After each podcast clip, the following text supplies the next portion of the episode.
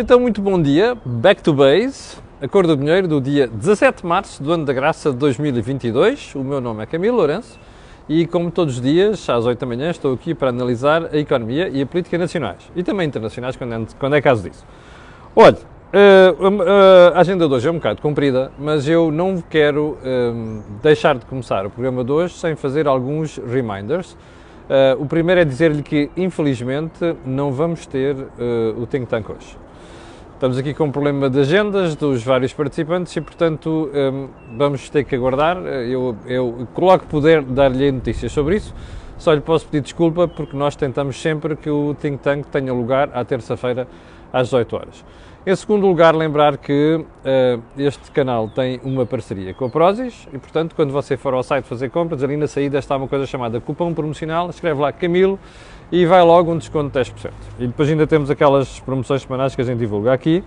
E agora feito o disclosure, vamos então ao, à agenda de hoje, que como eu disse há bocado é um bocado comprida. Então, hoje uh, vamos brincar aqui, brincar quer dizer, não é brincar, é, é mostrar-lhe com factos algumas coisas que se vão dizendo. O primeiro é, recorda-se que há cerca de uma semana falei aqui da subida do jet fuel, que é o combustível para aviões, o impacto que isto tem nas contas das companhias que fazem aviação comercial, eh, nomeadamente a TAP, por causa de duas coisas. Do plano de recuperação, que está em curso, não é, que está a ser implementado. Houve ontem uma novidade que acho que a empresa decidiu suspender os cortes que havia para o pessoal de voo, não sei quê. Como eu não vi aquilo em detalhe, não vou comentar hoje, mas uh, fica aqui on the back of my mind para falarmos em breve. Mas eu tenho aqui um gráfico para lhe exemplificar o, a subida do custo do jet fuel. Eu sei que está ali em dólares, mas uh, deixa-me tirar só isto aqui. Repare.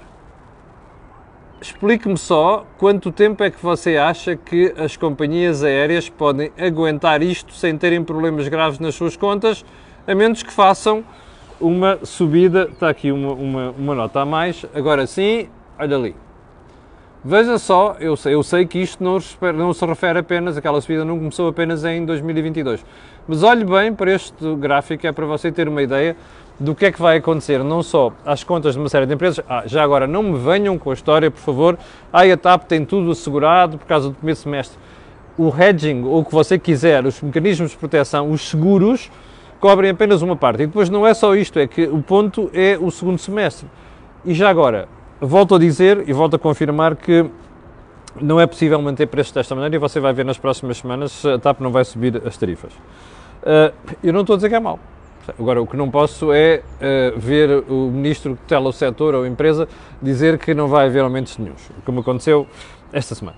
Segundo ponto, um, o mais que certo default da dívida russa.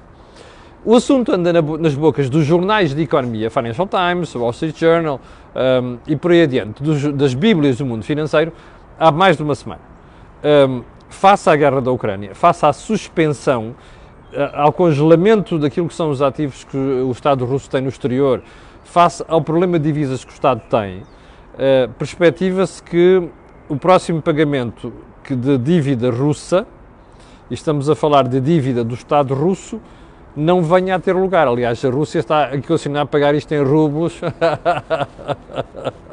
Desculpe lá. Imagino que você era credor do Estado russo e alguém viesse assim: toma aqui uns pedaços de papel impressos ali no Banco Central Russo, você aceitava? Fazia aquele gesto do Bordal Pinheiro, não é? Bah, e já agora do, também o, o, o em rublos ou yuanes. Deixe-me rir. São moedas fantásticas, não é? Que valem bastante para você aceitar pagamentos. Certeza, a, Rússia, a Rússia vai entrar em default. Para já, os primeiros pagamentos não têm um significado por aí além. Mas você pode. Aliás, eu vou postar consigo, singelo conta dobrado, que eles vão levar uma rabecada tão grande na economia que não só vão fazer este default, como vão fazer mais alguns e mais nos próximos anos vão continuar sem pagar dívida, a menos que tenham juízo e voltem a ser readmitidos naquilo que é o sistema financeiro internacional. Percebe?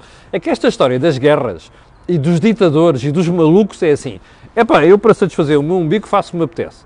Mas como dizia muitas vezes o meu avô, quem faz o que quer, experimenta do que não quer. E eu acho que o Sr. Putin mais dia menos dia, vai se arrepender, se é que não está já, amargamente daquilo que anda a fazer. Até porque, como você já percebeu, do ponto de vista militar, aquilo está a correr muito mal. E mais, você vai ver também que depois desta guerra estar terminada, há muita gentinha iluminada por este mundo fora que vai reequacionar a forma como se faz guerra, mas não só. A própria capacidade que a Rússia, muita gente overestimated, está a ver? Mas sobre isso falaremos mais tarde. Ponto seguinte. A impressionante reorientação da Alemanha. Estava ontem a rever algumas coisas que a Alemanha uh, decidiu fazer, desde uh, o orçamento extraordinário de 100, 100, mil milhões de euros para se ir uh, rearmar. rearmar. Recorda-se quando a Alemanha deu o primeiro sinal de que ia mudar, que eu lhe falei aqui nos caças F-35 americanos, que é o caça mais avançado do mundo. Pois, ora, é exatamente por aí que a Alemanha vai começar na compra de, de aviões para, para a Luftwaffe, ok? Portanto, repare, nisto, o congelamento do Nord Stream 2, um, a construção de dois terminais para gás liquefeito na Alemanha, não é? Porque já perceberam que sem o gás que vem da Rússia uh, é preciso ir buscar o gás natural líquido a outro lado qualquer. Um, ah, e outra coisa interessantíssima que ontem li no jornal estrangeiro. Uh, salvo no Financial Times e é bom que é bom uh, dar o, o devido, uh, reconhecer uh, de onde é que vêm as informações. Que a Alemanha decidiu iniciar pesquisa de petróleo. Imagine só, lá naquela costa norte que a Alemanha tem pesquisa de petróleo. Aleluia! Repara só na ironia disto. A Alemanha tem um governo de gentinha verde, verde. Está a ver? Olha, quando reality sets in, não é? A malta acorda. Bem, vá lá. A, a malta acordou agora que estamos perante uma dificuldade extraordinária, não é? Que é, bom, não podemos ficar dependentes do petróleo russo, não podemos ficar dependentes do gás russo apenas e, portanto, é bom irmos buscar fontes alternativas. Eu gosto muito de ver os verdes embarcarem neste esforço. Também ironia das ironias, nós em Portugal somos tão ricos, como você sabe, o Estado fez a vida negra, este senhor que lá está, João Pedro Matos, fez a vida negra às empresas que andavam a tentar explorar petróleo na costa portuguesa, de tal maneira que a Galp e a Repsol mandaram passear a pesquisa de petróleo na costa portuguesa. É pá, eu recordo-me ter dito esta expressão na altura aqui na Cor do Dinheiro. É pá, somos muito ricos, pá, para poder desperdiçar estas oportunidades. Somos um país cheio, cheio de fontes energéticas. É pá, as renováveis, o sol, o vento resolvem tudo. Maravilha! Bom, Uh, só para recordar aquilo que me disse ontem, recordou ontem um espectador, Camilo, você não confirmou, não explicou que a Ryanair sempre cancelou aquelas 18 ou 19 rotas que tinha previsto para o verão em Portugal. Eu hei de voltar a este tema porque parece que há gente que ainda não percebeu muito bem as implicações destas coisas todas. Mas está bem. Bom, ponto seguinte. A democracia vai ganhar na Ucrânia? Isto é uma pergunta que tem que se fazer porque uh, ontem, como você percebeu, houve algumas movimentações. Segundo, primeiro, a ideia de que parece que já há um projeto de acordo entre a Ucrânia, um projeto de acordo, um arremedo, ou pelo menos alguém, o Financial Times deu isto como, não é uma coisa garantida, mas como um projeto está consistente, que está em cima da mesa. Bom, primeiro ponto, como você sabe, até ao lavar dos cestos é vindima. E, portanto, até porque o Sr. Putin precisa mesmo de salvar a face no meio daquela brincadeira toda. Eu não gosto das coisas de salvar a face, acho que quem perde, perde mesmo. E se for preciso levar uma humilhação, por isso levo. Uh, não é ao nível de Versalhes, ok? É o Tratado de Versalhes, mas quem, precisa, quem tem que levar uma humilhação, leva mesmo, e eu acho que a Rússia está à beira de levar uma humilhação. Mas pronto, voltemos à questão da, da, da propaganda e da, da diplomacia. Há notícias de que pode estar próximo um acordo. Ora, isso seria uma belíssima notícia. A menos que seja adiar um problema. Quer dizer assim, olha, vocês vão ficar de tal maneira que eu tenho ali uma bota cardada mesmo ao lado e, portanto, quando me der na Real Veneta, eu chego aí e piso-vos. Isto não pode ser, não é? Portanto, vamos ver que acordo sai. Mas uma coisa é certa, os mercados, nomeadamente o mercado da energia, mais concretamente o mercado dos combustíveis, sinalizou que alguma coisa pode estar no horizonte. Uh, espera aí. Ah, sim, fim da guerra, portanto o petróleo baixou. Será só isto? Não. Não é apenas isto. o petróleo caiu ontem. Eu vou-lhe explicar porquê.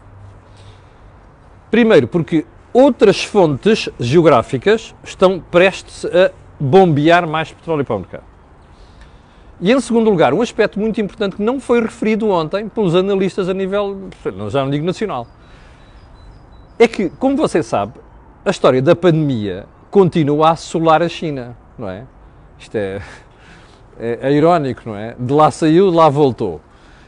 E como você sabe, a China é tão grande, são 1,4 mil milhões de pessoas, ou 1,3 mil milhões, já não me recordo o número exato, que uh, cada vez que há um surto em algum sítio e se tenta fechar uma região, uma cidade, é logo ao nível dos milhões, não é? Ora, as notícias que a China está com o novo surto de, de, de pandemia um, significa que vem aí provavelmente uma paragem dessas regiões. Ora, como deve calcular, que regiões de 10, 15, 20 milhões de pessoas e empresas têm um peso brutal no consumo. Ainda por mais que a China é paupérrima em recursos energéticos e, portanto, importa petróleo. Ora, estes sinais combinados deram uma indicação ao mercado que, é pá, se calhar a procura não vai ser aquilo que se estava a pensar que, que ia ser e, portanto, o preço caiu por ali abaixo. São boas notícias? São. Resolve o problema? Não. E a gente vai ver aquilo a seguir. Bom, então, assuntos principais de hoje. Portugal. Ontem o Sr. Primeiro-Ministro, lá, eh, lá longe, foi lá conversar com o Parlamento Europeu e às tantas vem dizer que Portugal já pediu à Comissão Europeia para baixar o IVA nos produtos energéticos.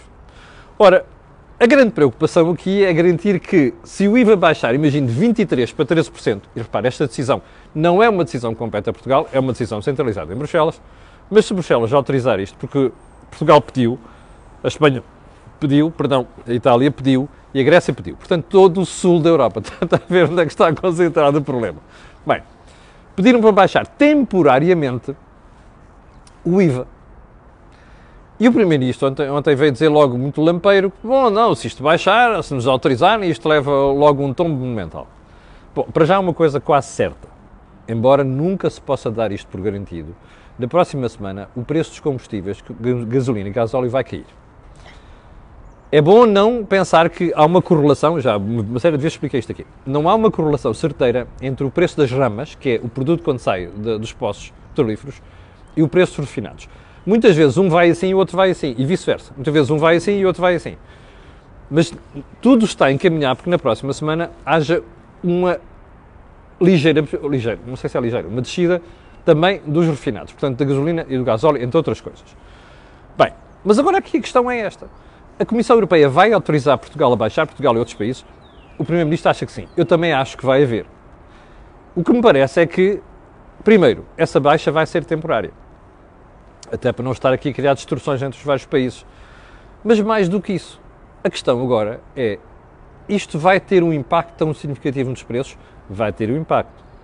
A questão é: mesmo assim, nós não estamos perante uma subida de preços, ou seja, o nível de estabilização de preços não vai ser superior àquilo que era antes da guerra, provavelmente vai e nos próximos meses. Ora, isto significa o quê? Dificuldades acrescidas. E é bom não iludir esta questão. Mas, como você pode perceber, baixar o IVA em 10 pontos percentuais, mesmo que seja, imagine, durante dois ou três meses, isto tem um impacto significativo no Orçamento de Estado. Primeira questão, eu não queria estar no lugar do Dr. Fernando Medina, ao que tudo indica, vai ser o próximo Ministro das Finanças. Em segundo lugar, o próximo orçamento já não vai ter nada a ver com o anterior, está a perceber? Vai lá ver o preço do petróleo, que está contabilizado no orçamento que foi chamado para 2022, e você vai ter uma ideia. Em segundo lugar, que é o aspecto mais grave, é que esta baixa do IVA vai ter impacto nas receitas e, portanto, o déficit vai começar ali, aquelas luzinhas vermelhas, está a ver, pi, a acender e com os sinaizinhos. Ora, é a razão principal que nós temos que começar a pensar nisto. Um gestor de economia, um gestor de empresas, um gestor de um país, é uma pessoa que diz assim: vamos lá antecipar o que vem aí, que é para eu tomar as medidas preventivas. E a medida preventiva aqui de que ninguém está a falar é assim: nós vamos ter que ter mão na despesa nos próximos meses. Se já tínhamos que ter, agora mais. E porquê? Por meio de razão. Porque se a receita vai baixar, nós temos que controlar a despesa, senão o déficit dispara. Ora, quando o déficit dispara, dispara a dívida. Nós estamos tão expostos a esta brincadeira que é inevitável que se questione isto. Você dirá, ah, também, mas o governo é useiro e vezeiro em cortar via cativações. É verdade. Mas a questão é, pá, vamos ser um bocado honestos. Não podemos andar a fazer patifarias aos portugueses, quer dizer que não estamos a cortar, mas depois estamos. O que eu espero que o próximo que o governo faça, o próximo, é esse corte de despesa tem que ser assumido. Se calhar estou a pensar, estou a dizer assim, oh Camilo, ser dizer, opá, espera sentado, se calhar vou esperar sentado. Mas mais, tem que ser fiscalizado pela Assembleia da República. Não se esqueça disto, ok? Porque devemos de voltar isto com toda a certeza. Bom, segundo ponto. Eu hoje apanhei um susto quando abri os jornais estava a ver aqui as manchetes de vários jornais. Ora bem, eu vou aqui à manchete do meu jornal, Jornal Negócios, e vejo isto. Bruxelas incentiva países a pedir empréstimos. Epá, juro que me deu um baque hoje de manhã. Disse, querem ver? Querem ver que esta rapaziada está a repetir os erros de 2018, 2008 a 2019? quando Bruxelas disse gastem, mas depois disse, atenção, não esqueceu-se de dizer, olha, tu aí português não gastes, não divides, indivíduos, está a perceber? Estava mesmo a ver que tinha isto, mas não, felizmente o, o, o, artigo, muito bem feito pela, pela Marta, acabou por explicar, explicar isto. E o que é que o artigo diz, essencialmente? Diz que Bruxelas está a dizer que, no âmbito do plano de recuperação e resiliência, aquela parte correspondente aos empréstimos, os Estados que precisarem devem usar. E estão ainda 200 mil milhões de euros disponíveis. Há uma coisa que lhe posso dizer que também, como explicámos aqui em devido tempo, Portugal não foi dos países que mais maciçamente recorreu à parte dos empréstimos. Como sabe, uma parte é handouts, outra parte é empréstimos. E Portugal foi dos países que não recorreu muito aos empréstimos como sabe, foi, batemos palmas aqui na altura e ainda bem, porque como já temos uma dívida elevada, estamos aqui a recorrer a dívida sistematicamente é uma estupidez. Agora, isto é para quem? Ah, há três países que quase. A Itália esgotou a parte dos empréstimos. Depois há a Roménia, Salveira a Grécia que esgotaram tudo. Portugal não foi dos países que mais, mais, mais gastou, mas Bruxelas, pelo menos desta vez, teve o cuidado de dizer assim: atenção, isto é um choque assimétrico, quer dizer, nem todos os países vão ser afetados da mesma maneira por causa dessa questão de combustível e energia. E é verdade, porque há países muito mais dependentes do gás russo e do petróleo do que é Portugal, por exemplo, ou até a Espanha. E, portanto, não faz sentido os países estarem a comportar-se da mesma maneira. Portanto, esta é uma indicação para estes países que precisam, está a perceber? Portanto, fiquei muito mais sossegado depois de ler a explicação da Marta Martinho de Oliveira no Jornal de Negócios. Você perguntará, faz sentido? Faz. Faz sentido para aqueles países que não estão muito endividados. Para quem é que não faz sentido? Para Portugal, para Espanha, para Itália e para Grécia, que são países cuja dívida está a romper pelo teto acima. Está a ver? Portanto, muita atenção em relação a este aspecto e ao que se vai passar. Mas agora vamos a outro acontecimento mais importante, que é ontem mudou a história monetária dos últimos anos. Mas como eu não gosto que você fique a pensar que isto é ideologia ou conversa fiada, vou-lhe mostrar o gráfico. Ontem, o Federal Reserve Bank, que é o Banco Central americano, decidiu mexer nas taxas de juros. Este gráfico é do Financial Times, aliás, perdão, é do New York Times, não é meu. Está a ver aqui assim, olha aqui a subidinha, 0,25, ok? Foi quando subiu as taxas de juros ontem. Uh, isto é muito importante, porque repara, as taxas de juros estiveram estabilizadas, olha aqui, praticamente 7 anos. Começaram a subir, depois baixaram, olha, é a primeira subidinha. Portanto, você perguntará, bem, mas espera aí, isto significa o quê? Significa uma coisa muito séria. Ontem, o Fed, repare, estamos em guerra, ok? Estamos em guerra. Ninguém sabe muito bem qual é o impacto, o impacto que isto vai ter em termos globais. E o Fed teve a coragem de subir os juros. Porquê?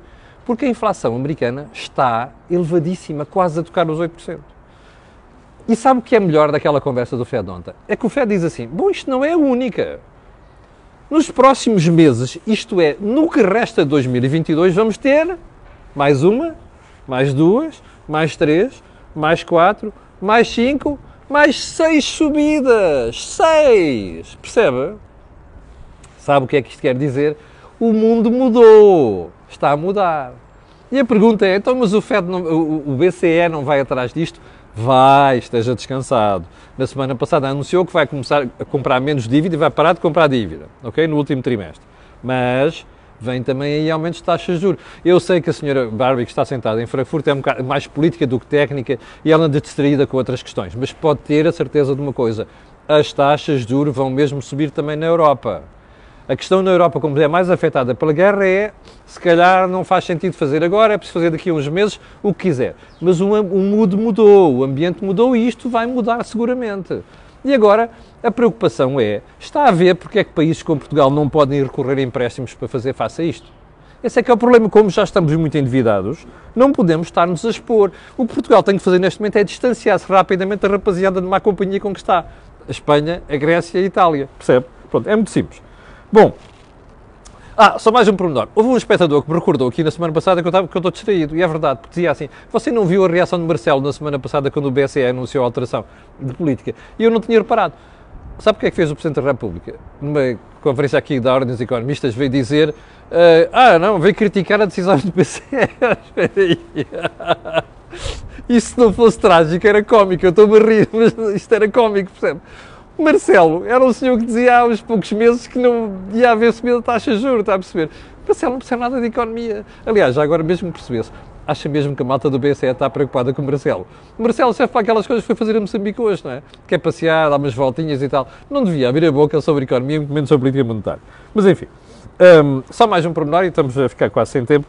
Uh, ontem, recordas, falei aqui do Ministro de, do Ambiente e daquela disparatada intervenção em que ele disse que deixa-me lá ver, desculpa, é mesmo assim que o povo faz, não é?